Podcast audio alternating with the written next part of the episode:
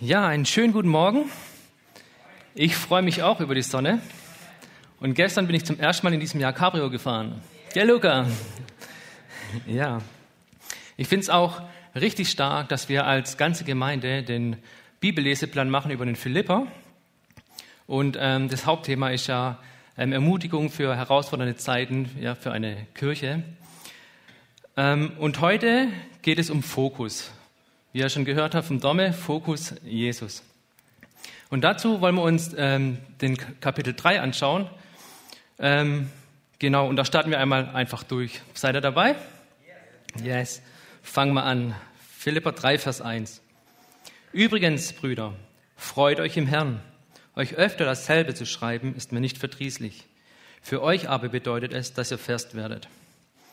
Und ist doch schon mal ermutigend, oder? Freut euch. Und ich habe mir gedacht, ja, freut euch im Herrn, da könnte man jetzt auch sagen, ähm, freut euch in Jesus oder erfreut euch am Evangelium.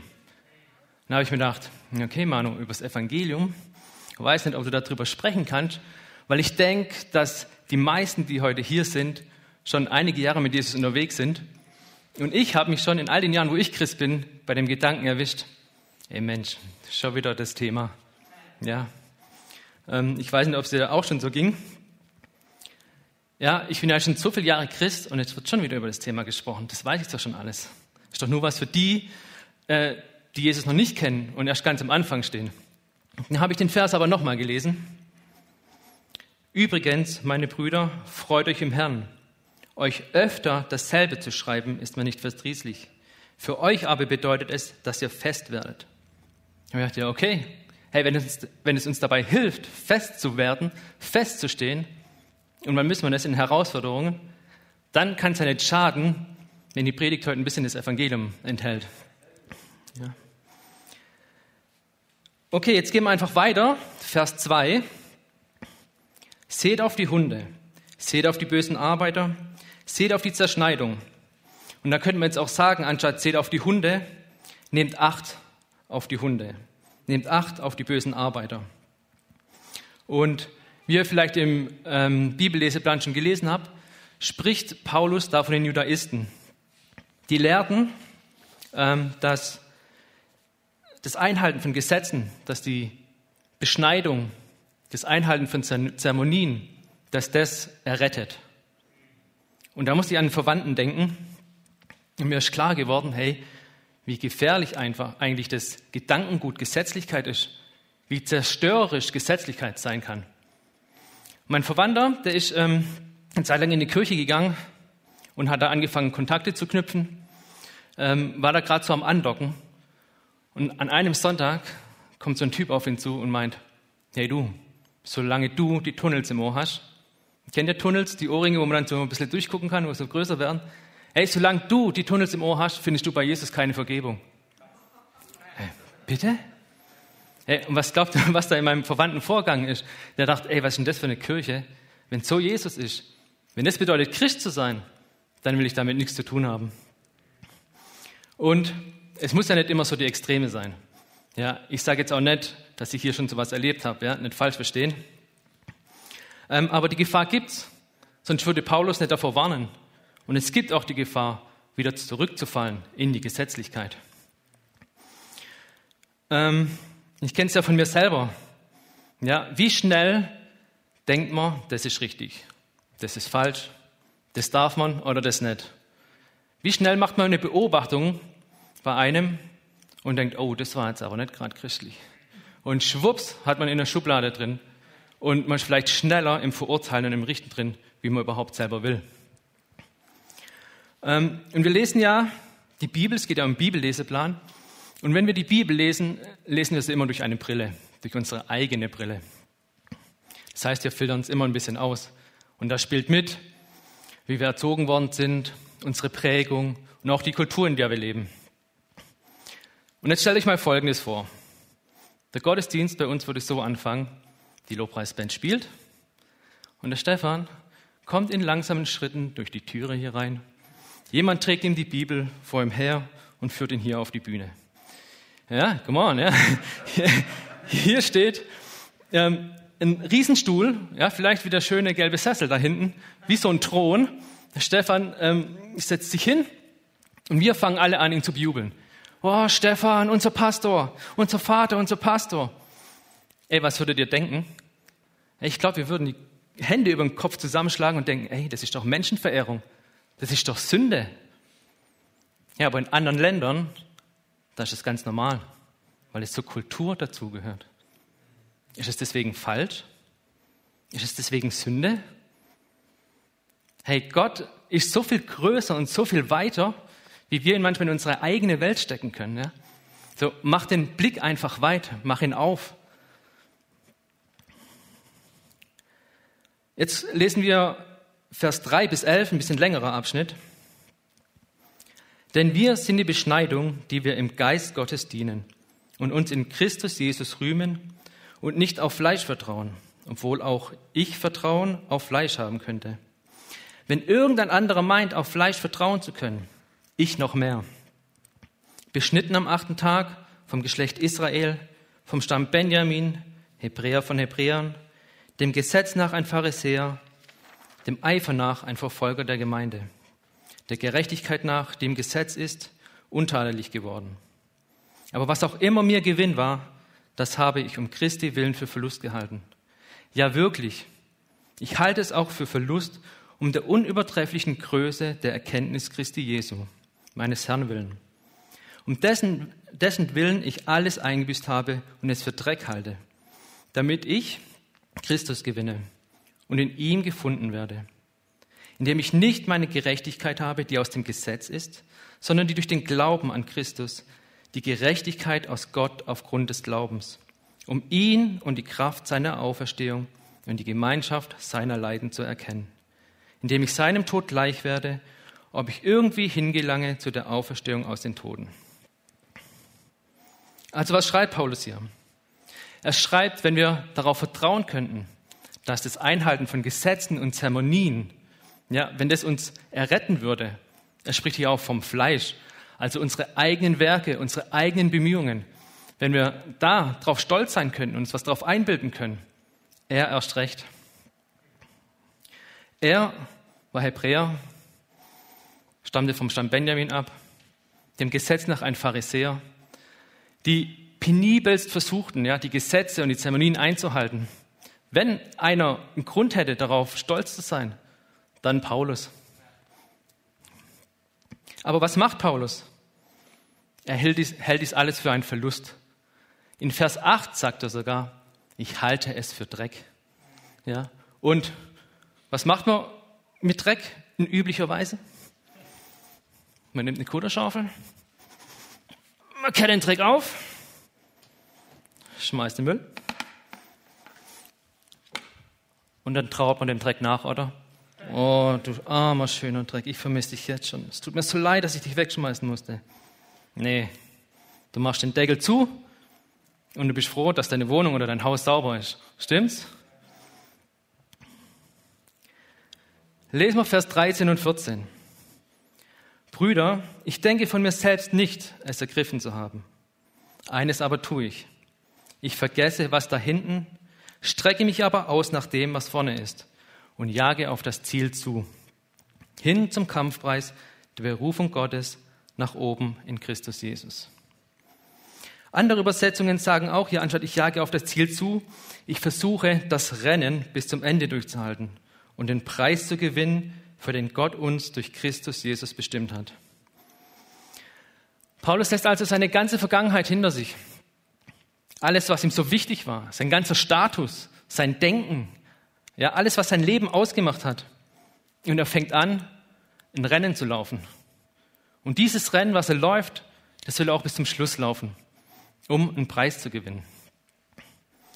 Und was meint er jetzt mit dem Rennen? Was ist denn das Rennen und das Ziel und der Preis? Und da gucken wir uns noch mal kurz Vers 13 an. Brüder, ich denke von mir selbst nicht, es ergriffen zu haben. Eine andere Übersetzung, also die Bibel Neues Leben, schreibt es so, ich bin noch nicht alles, was ich sein soll oder sein sollte. Also das Rennen zu laufen für, bedeutet für Paulus, dass er sich verändern muss zu dem, wo er noch nicht ist.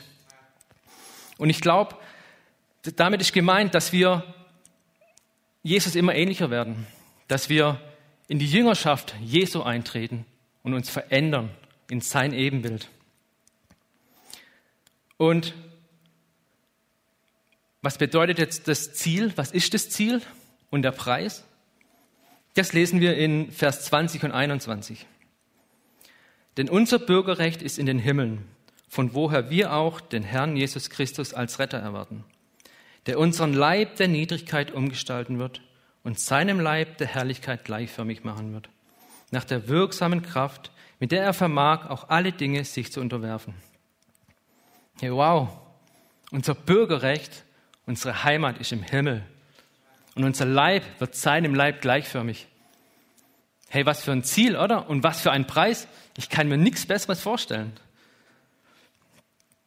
So, und jetzt wissen wir ja, was es bedeutet, ein Rennen zu laufen, das Ziel zu erreichen und den Preis zu gewinnen. Es bedeutet, Jesus ähnlicher werden, uns in sein Ebenbild verwandeln, irgendwann bei Jesus zu sein, seinem Leib gleichförmig. Und jetzt könnte man ja eigentlich heimgehen, oder? Wir im Ziel. Aber ich habe mir noch ein paar Gedanken gemacht. Ähm, was hat Paulus denn veranlasst, sein Leben hinter sich zu lassen? Also alles, was ihn ausgemacht hat, sein ganzes Denken. Was ist denn passiert? Ja, da eine Begegnung mit Jesus. Das Evangelium ist passiert. Die Geschichte kennen bestimmt die meisten. Paulus ist unterwegs nach Damaskus und dort erscheint ihm Jesus in einem hellen Licht. Und dann muss er erstmal durch die Herausforderung durch, drei Tage blind zu sein. Und in dieser Begegnung, mit dieser Begegnung, ja, hat er Jesus als sein Herrn und Retter aufgenommen. Und mit der Begegnung begann das Rennen, von dem Paulus hier spricht. Und ich habe mir gedacht, ja, Manu, wie war das bei dir im Leben? Wie ist denn das bei dir abgelaufen? Und da möchte ich euch das anhand von einem Schaubild zeigen. Jedes Rennen beginnt ja mit einem Start und endet in einem Ziel. Ja?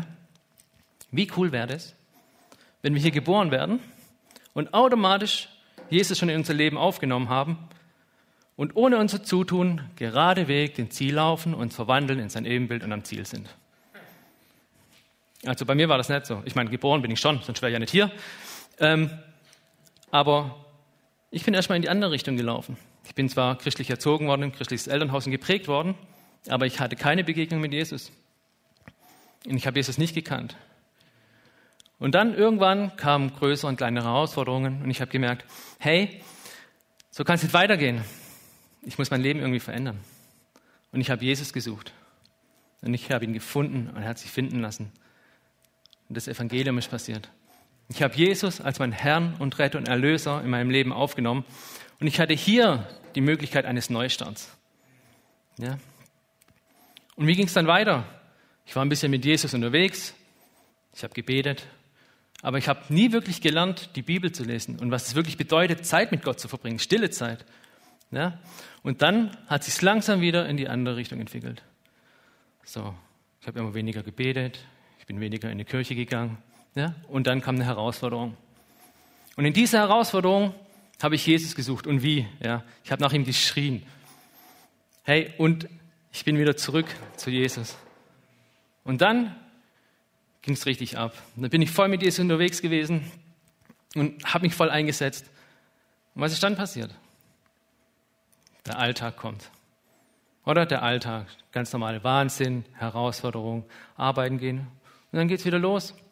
Ja, wieder weniger Bibel lesen, weniger beten. Ja, und man ist schon wieder hier in diese Richtung. Ja, aber nee, ich habe gemerkt, das passt nicht. Ich habe mich wieder fokussiert auf Jesus. Und ich sage jetzt nicht, dass wenn du hier oder hier eine Herausforderung hast und du fokussierst, fokussierst dich auf Jesus, dass dann blub, die Herausforderung weg ist. Das sage ich nicht. Ich meine, habe ich auch schon erlebt. Ich weiß nicht, wie, äh, ob ihr das auch kennt. Man liegt abends ins Bett und denkt, oh Mann, was kommt morgen auf mich zu? Ja, da wieder das Problem und die Herausforderung. Und am Morgen hast du eigentlich gar keine Lust aufzustehen. Und denkst, oh je, so mühsam.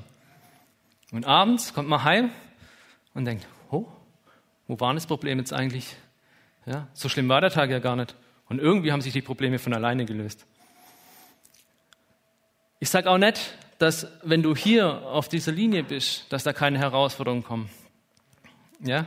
Aber wenn du dich auf Jesus fokussierst, wenn du das Ziel vor Augen hast, hey, dann kann Gott dir das sogar Freude schenken. Schon gar nicht so lange her, da bin ich im Keller gesessen und ja, mir ging es nicht wirklich so gut, weil ich nicht wusste, hey, wie es denn bei mir weiter? Beruflich, wie sieht es mit der Versorgung aus? Die Familie. Und auf einmal wurde ich ans Evangelium erinnert. Ich wurde an mein Evangelium erinnert. Ganz persönlich an mein Evangelium. Hey, guck mal, so war dein, früher Leben, dein Leben früher. Da habe ich dich rausgezogen. In den Situationen. Und da habe ich dich an die Hand genommen. Da habe ich dich geführt. Hey, und auf einmal stieg so eine Freude in mir auf, so richtig von hier innen, dass ich in meinem Keller schön aufjauchzen musste vor Freude. So, wuh! Ja. Das kann Gott bewirken. Und wenn ich jetzt über Freude spreche, in Herausforderungen, dann will ich keine Herausforderung kleinreden. Absolut nicht. Freunde von mir, die sind gerade in einer Herausforderung. Im November wurde ihr Kind per Kaiserschnitt geholt, weil man festgestellt hat, irgendwas ist da in dem Körper, was nicht hingehört. Ja, und bei der Untersuchung hat man gemerkt, es ist Krebs, Stadium 4. Hey, und ich kann es nur erahnen, wenn man um das Kind, um das Leben seines Kindes bangt. Bei der Geburt eines meiner Kinder, da habe ich ein, zwei Stunden lang um das Leben und ich wusste nicht, überlebt oder überlebt es nicht. Aber die machen das jetzt dann seit Monaten mit. Das Kind bekommt Chemotherapie. Vor dem dritten Block hat man festgestellt, ey, der Tumor ist innerhalb von zwei Tagen explodiert und ist gewachsen. Ja, und dann muss man sie operieren, weil die Hirnflüssigkeit nicht abgelaufen ist. Jetzt kriegt sie eine stärkere Chemo. Also, die sind seit Monaten in der, Gewissheit, in der Ungewissheit, ey, überlebt mein Kind oder nicht? Ey, und trotzdem bleibt die gute Nachricht bestehen. Das Evangelium bleibt trotzdem bestehen. Ja? Herr Jesus ist für uns am Kreuz gestorben. Er ist in die Totenwelt und hat den Tod besiegt. Und ja, ich weiß trotzdem nicht, ob das Kind überlebt oder nicht, ob die Kleine überlebt. Trotzdem sterben manchmal Kinder. Hey, aber trotzdem, die gute Nachricht bleibt bestehen. Auch wenn sie sterben wird, es zerreißt mir das Herz. Aber dann ist sie bei unserem Papa oben im Himmel. Okay, dann hat sie den Lauf, das Rennen gelaufen. Dann ist sie im Ziel. Dann hält Papa Jesus sie in den Armen, springt mit ihr vielleicht über eine Wiese, so stelle ich mir das vor, eine blühende Wiese. Hey, da gibt es dann kein Tod mehr, kein Leid mehr, keine Krankheit mehr.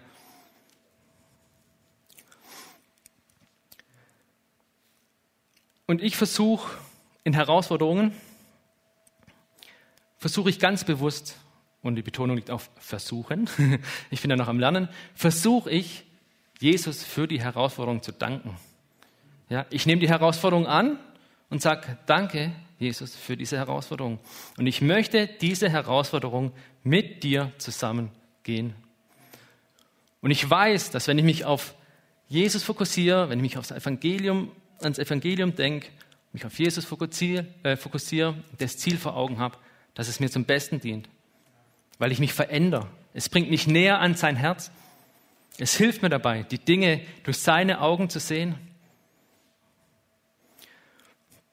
Und Veränderung, Veränderung ist ein Prozess. Es geht nicht von jetzt auf nachher.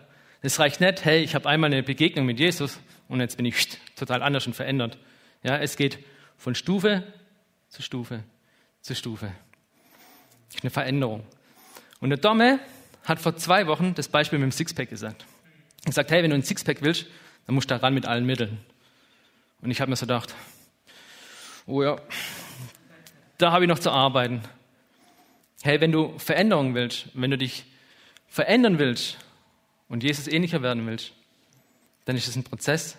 Wenn du willst, dass deine Muskeln wachsen, dann reicht es nicht, wenn du dir die Handeln anschaust und sagst, ich mache dir aber gut Muskeln, ja, weiter, komm, ihr wachst, hey, super. Nee, da passiert nichts. Du musst die Handeln in die Hand nehmen und anfangen. Ja? Du musst anfangen, du musst einen Prozess in Schwung bringen. Und da reicht es nicht, wenn du es einmal machst, sondern musst es immer wieder tun und immer wieder tun. Sonst wachsen deine Muskeln nicht. Und ja, sowas braucht Zeit. Sowas kostet auch Zeit. Und gerade manchmal in herausfordernden Zeiten, da fällt es uns so schwer, Zeit mit Jesus zu finden, oder? Da stürzen man so viele Dinge auf uns ein und so viele Dinge wollen uns Zeit rauben. Ich habe angefangen, ein Buch zu lesen, das heißt Sitzen, Wandeln, Stehen von Watchman Nee. Und in dem Buch geht es darum, dass wir erst sitzen dürfen, durch das Sitzen wandeln wir uns und dann stehen wir auf und gehen. Hey, und es hat mich echt entspannt. Das ist was Entspanntes, erst zu sitzen, oder? Er beschreibt auch in dem Buch, ähm, dass Gott die Welt an sieben Tagen erschaffen hat und den Menschen am sechsten Tag. Das ist jetzt erstmal nichts Neues, gell? Aber wenn wir das aus der Perspektive raussehen, dass der siebte Tag der Ruhetag Gottes war, der Mensch am sechsten Tag erschaffen worden ist, das heißt, der siebte Tag, den ersten Tag, den der Mensch erleben durfte, war der Ruhetag Gottes. Ey, wie entspannt ist das? Wir dürfen erst sitzen, dann wandeln und aus dem Wandeln gehen wir. Hey, wie wäre das, wenn du jeden Morgen aufwachst und dein erster Gedanke wäre das Evangelium? Wäre dein Evangelium. Dein ganz persönliches Evangelium. Ich glaube, du wüsstest, dass der härteste Kampf, der dir bevorsteht, schon gewonnen ist. Was wäre, wenn wir uns jeden Morgen zuerst vor den Füßen Jesus sitzen?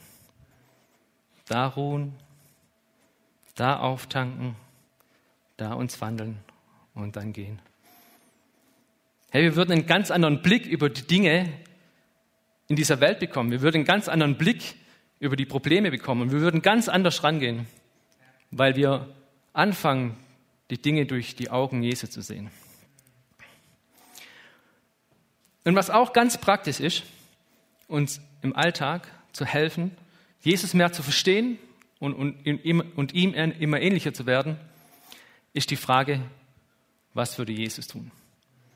Das kannst du ganz, ganz einfach in deinem Alltag mit einbauen. Was würde Jesus tun? in die Situation, Herr Jesus, was denkst du darüber? Jesus, was denkst du über diese Person, die mir gerade das Leben so schwer macht? Und ich komme jetzt langsam zum Schluss und die Band darf nach vorne kommen. Ich möchte noch mal ganz kurz zusammenfassen, was mir so wichtig geworden ist. Erstens, schmeiß die Gesetzlichkeit weg und gib Acht dass sie nicht wiederkommt. Verbringe Zeit mit Jesus. Veränderung ist ein Prozess. Laufe das Rennen bis zum Schluss. Es wartet ein Gewinn auf dich. Und was für einer. Der beste Gewinn, den es gibt. Und egal wie es dir geht, das Evangelium gibt dir Grund zur Freude. Fokus auf Jesus. Denk ans Evangelium und fokussiere dich auf Jesus. Ich möchte euch noch auf die Fähnchen aufmerksam machen, die euch vor euch auf dem Tisch liegen, die wir als Familie für euch gebastelt haben. Die könnt ihr gern mit nach Hause nehmen. Die sollen euch daran erinnern, das Rennen zu laufen. Das soll euch daran erinnern an das Evangelium. Du kannst, weiß nicht, da auf dein, in dein Nähkissen stecken, in dein Mäppchen reintun oder an die Sonnenblende klemmen und wenn du unterwegs bist zur Arbeit und denkst, oh, was kommt denn wieder auf mich zu? Dann klappst du es einfach schön drunter, guckst dir das Fähnchen an und sagst, hey, der beste Kampf ist schon gewonnen. Ich laufe das Rennen bis ins Ziel. Und es gibt immer Grund, mich zu freuen. Das Evangelium ist Grund zur Freude. Und vielleicht Bist du da und du bist gerade irgendwo hier? kommst zwar in die Gemeinde, du machst deinen Dienst, aber die persönliche Beziehung zu Jesus, da habert's. Die stille Zeit, da habert's. Hey, da will ich Gott zurückrufen. Hey, komm in meine Jüngerschaft. Ich möchte dich verändern. Ich möchte dich zum Guten verändern. Ja. Und vielleicht, als ich über die Gesetzlichkeit gesprochen habe, vielleicht ist da auch irgendwie so ein, ein Aber in dir aufgekommen und du hast gemerkt, hu, irgendwie, auch wenn ich es gar nicht wollte, stecke ich irgendwie in so einem Gedanken der Gesetzlichkeit drin. Ich bin so schnell drin im Verurteilen, weil Menschen irgendwas anderes tun. Und da möchte ich einfach kurz mit uns beten. Ja, Jesus, ich danke dir dafür, dass du uns so sehr liebst, dass du für uns ans Kreuz gegangen bist und so gelitten hast für uns. Und ich danke dir dafür, hey, dass du uns vermisst, dass du uns jeden Tag in deine Arme schließen möchtest, dass du uns in die Hand nehmen möchtest, uns führen möchtest. Jesus, und ich bitte dich, dass wenn wir jetzt da sind und wir sind von dir entfernt, wir sind in Traditionen, stecken wir irgendwie fest und wir, und wir tun die Dinge einfach nur, damit sie getan werden, worden sind, aber wir sind nicht wirklich an dir dran. Hey, so bitte ich, dass du uns jetzt, dass du jetzt kommst, uns an die Hand nimmst und wieder zurückführst. Ja, Heiliger Geist, und ich bitte dich, dass du jetzt wirklich hier wehst mit einem Wind.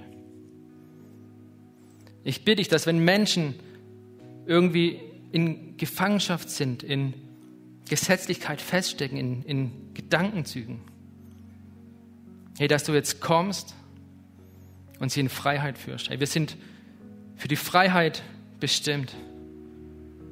Und so komm bitte und zerbrech jetzt die Ketten. In Jesu Namen.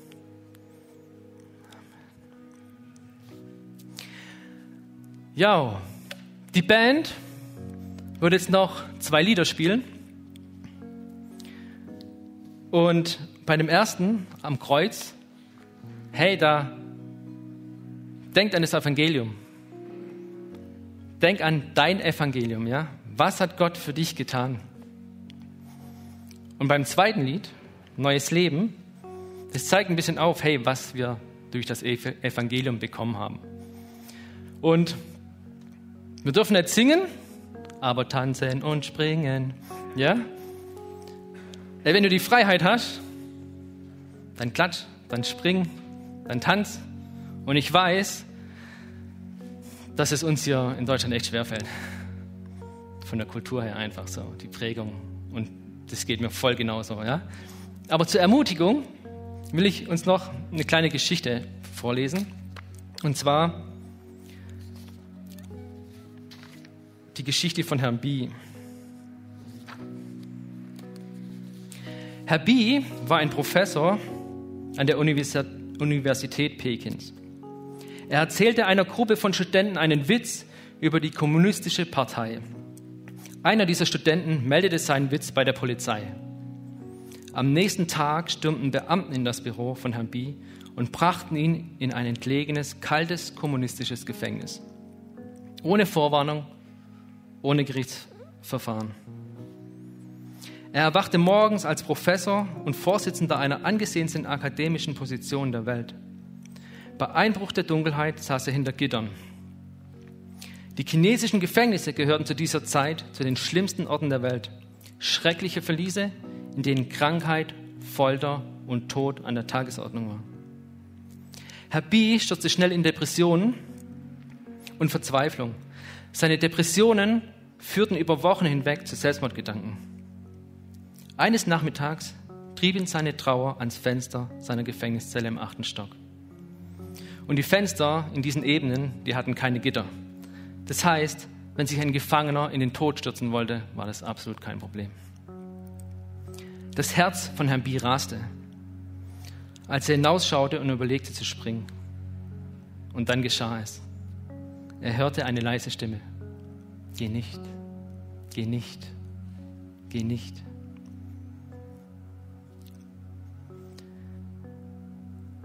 Herr B. setzte sich verzweifelt in die Mitte des Raumes. Und in seinem Geist wurde er erinnert an einen Freund, ein, ein, an einen ausländischen Professor, der Christ war und der ihm vom Evangelium erzählt hatte. Herr B. betete, Jesus, wenn du real bist, bring mir bitte diese Vergebung und diesen Frieden, von dem mein Freund mir erzählt hat. Im Gegenzug dazu gebe ich dir mein Leben und meinen Dienst. Er sah auf durchs Fenster und der Himmel war blauer, die Sonne heller als je zuvor. Und in seinem Inneren quoll die Freude aus seinem Herzen, wie er es noch nie zuvor gespürt hat. Dieser ausgezeichnete Professor warf alle seine Vorbehalte weg und rief, ich habe eine glänzende Zukunft in Jesus. Die Wärter hörten ihn und forderten auf, ihn ruhig zu sein. Aber seine Freude könnte, konnte nicht gezügelt werden. Er rief wieder und immer wieder, ich habe eine glänzende Zukunft in Jesus Christus. Ich habe eine glänzende Zukunft in Jesus Christus. Bis sie in die Zelle kamen und ihn schlugen. Hey, das Evangelium lässt uns den Himmel blauer, die Sonne heller erscheinen und eine Freude in, uns emporsteigen. Ja? Hey, du hast eine glänzende Zukunft in Jesus Christus. Amen.